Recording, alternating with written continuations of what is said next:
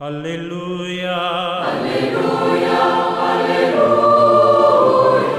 Hola, ¿qué tal queridos amigos? Aquí estamos nuevamente en esta reflexión del domingo, en este caso el cuarto del tiempo durante el año. Hoy la liturgia nos invita a que miremos Marcos ahí en el capítulo 1, los versículos del 21 al 28. Que este evangelio lo podríamos resumir tal como está expresado en el leccionario, en el verso ahí antes del evangelio, dice, les enseñaba como quien tiene autoridad. Ese es el tema, en el fondo, de este evangelio.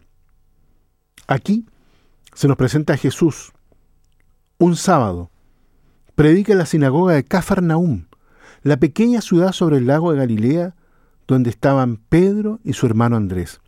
A su enseñanza, que despierta la admiración de la gente, sigue la liberación de un hombre que tenía un espíritu inmundo, como lo dice el versículo 23, el cual reconoce en Jesús al Santo de Dios, es decir, al Mesías.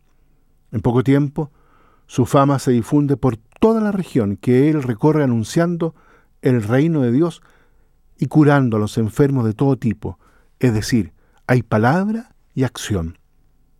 Un gran santo de la iglesia, San Juan Crisóstomo, destaca diciendo lo siguiente, alterna el discurso en beneficio de los oyentes, en un proceso que va de los prodigios a las palabras y pasando de nuevo de la enseñanza de su doctrina a los milagros. La palabra que Jesús dirige a los hombres abre inmediatamente lo que podríamos denominar el acceso a la voluntad del Padre y a la verdad de sí mismo. En cambio, no sucedía lo mismo con los escribas, con los fariseos, que debían esforzarse por interpretar las sagradas escrituras con innumerables reflexiones.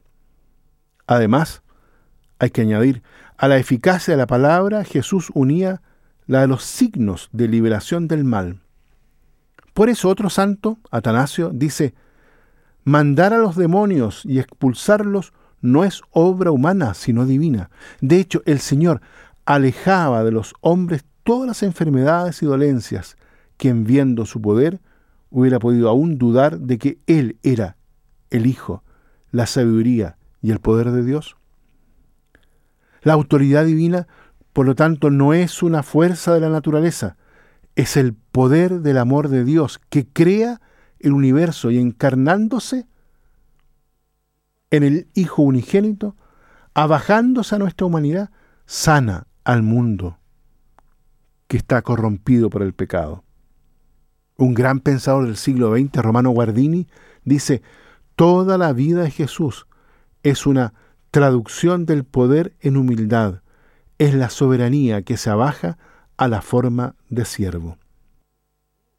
A menudo, para el hombre, la autoridad significa posesión, poder, dominio, éxito. Sin embargo, para Dios, queridos amigos, la autoridad significa servicio, humildad, amor. Significa entrar en la lógica de Jesús, que se inclina para lavar los pies de los discípulos, que busca el verdadero bien del hombre, que cura las heridas, que es capaz de un amor tan grande como para dar la vida, porque es amor. En una de sus cartas, otra santa importante en la historia de la Iglesia, Catalina de Siena, afirma, es necesario que veamos y conozcamos en verdad, con la luz de la fe, que Dios es el amor supremo y eterno y no puede desear otra cosa que no sea nuestro bien.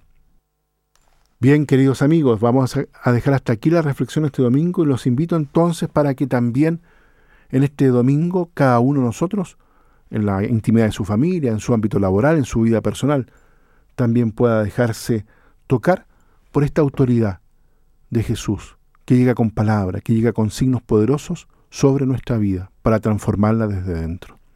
Que Dios los bendiga a todos y a cada uno. Aleluya. Aleluya.